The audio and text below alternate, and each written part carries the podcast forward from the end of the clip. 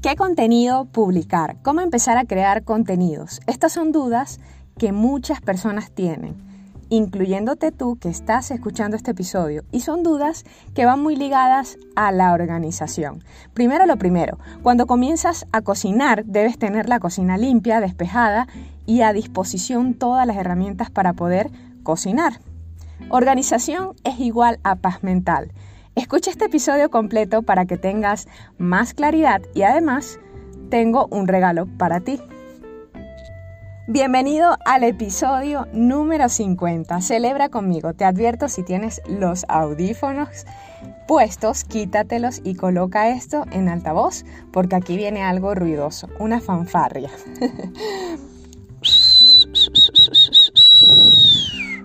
Esa fanfarria es porque estoy muy contenta por los primeros 50 episodios y quiero celebrarlo contigo.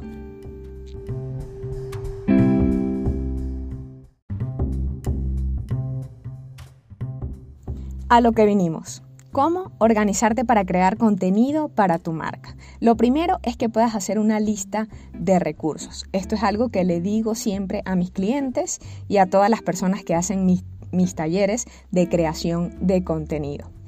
Cuando me refiero a lista de recursos, no es solamente el dinero con el que cuentas, sino también el tiempo con el que cuentas en tu semana, la energía, tus días de mayor energía que puedes aprovechar para crear contenido, el conocimiento que tienes, el equipo tecnológico, si tienes una laptop, un celular, eh, cámaras, aro de luz y equipo humano, o si eres tú solo para crear contenido, esto es importante que lo puedas colocar en una lista.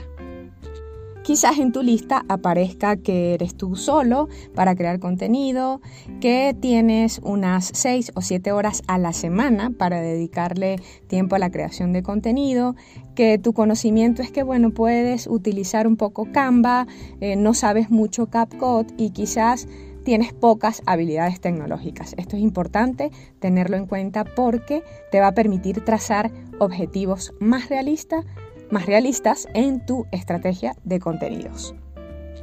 Y esto, por supuesto, es parte de la organización.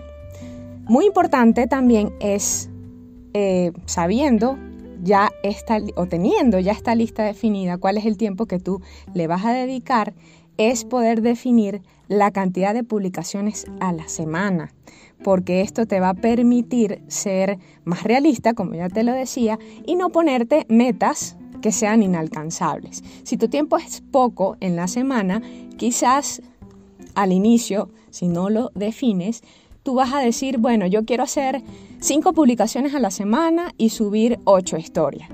Y si tu tiempo es limitado, no lo vas a poder lograr. Ahora bien, lo siguiente es que puedas elegir las herramientas que te ayuden a optimizar ese tiempo y todos los recursos que tienen y herramientas que sean cómodas para ti. Aunque sí, al inicio no te sientes tan cómoda, tan cómodo, es normal. Yo tengo una lista de cinco que son mis favoritas. Las alertas de Google para ideas de contenido, copy.ai para ideas de textos o ahorita puedes utilizar la famosísima inteligencia artificial de ChatGPT o la de BAR de Google o las otras 5, 6 inteligencias artificiales que te pueden dar muchas ideas de contenido. Yo en lo particular utilizo Notion para poner tu calendario, las referencias visuales, videos este, de cuentas de otros creadores, etcétera, etcétera, y que tú también puedas colocar en Notion toda tu estrategia para que tengas centralizado toda la información y lo puedas revisar también desde el celular y desde la computadora. Otra de las herramientas, por supuesto, Canva y CapCut para diseñar imágenes y videos respectivamente y tú puedes de verdad que hacer muchísimo con estas dos herramientas. Y por último, Hootsuite o Metricool para medir resultados y por supuesto las estadísticas internas de cada red social en la que vayas a hacer contenido. Elige tú las que quieras.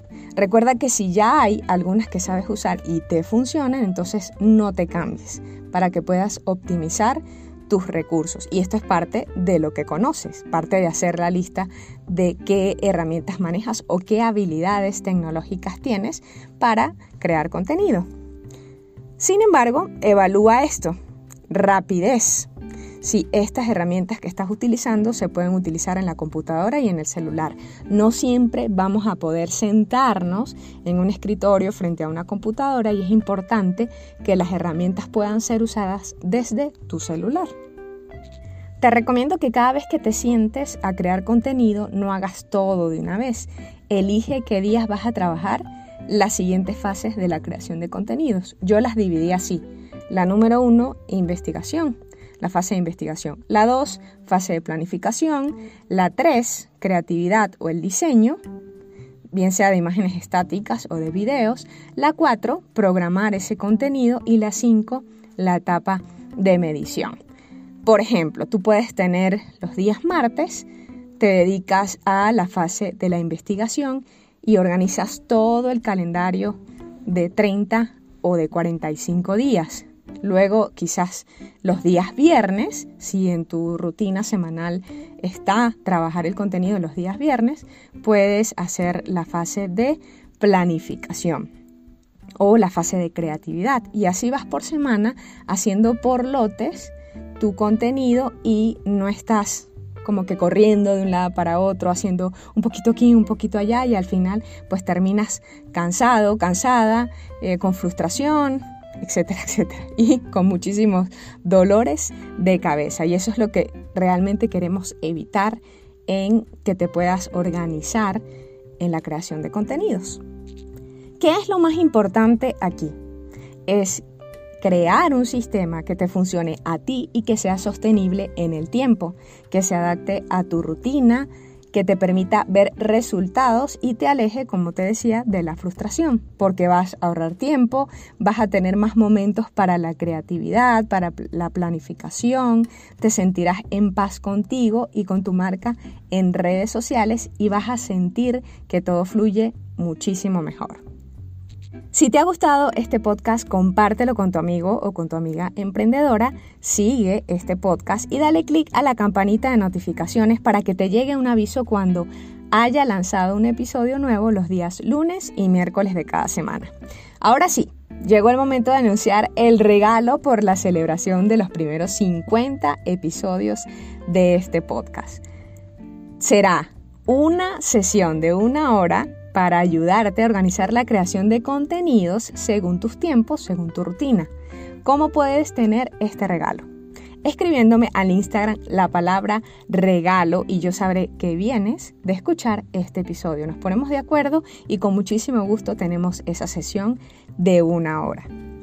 Soy Silvia Izquierdo, diseñadora gráfica y emprendedora y me despido de ti. Nos vemos en el siguiente episodio en el podcast en un 2x3 para tu marca.